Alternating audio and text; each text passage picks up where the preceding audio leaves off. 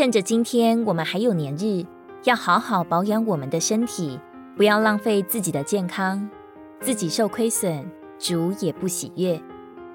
有些东西丢了还可以找回来，但是有一件东西丢了就永远找不回来，那就是健康。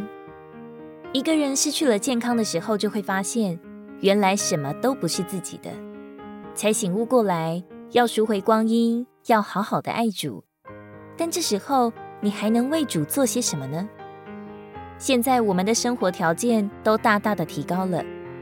多年前，一些简直不可及的奢望，如今都唾手可得。但是随之而来的威胁，就是没有节制的放纵自己，比如过度的吃喝、玩乐、安逸、熬夜等等，这些都是健康的隐形杀手。我们可能也曾经对自己的欲望说过不，对不良的习惯说不。可是，可能有太多的时候，这些不还没有说完。我们的身体就已经去做了。哥林多前书三章十六节说：“岂不知你们是神的殿，神的灵住在你们里面吗？”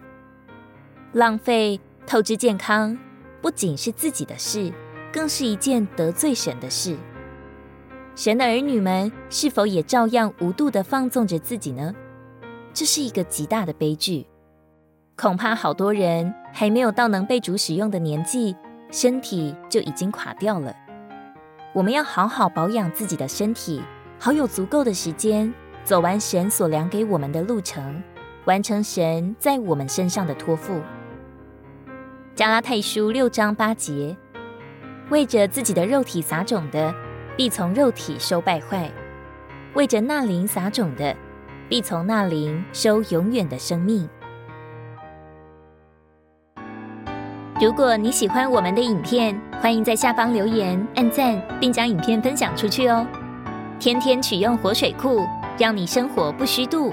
我们下次见。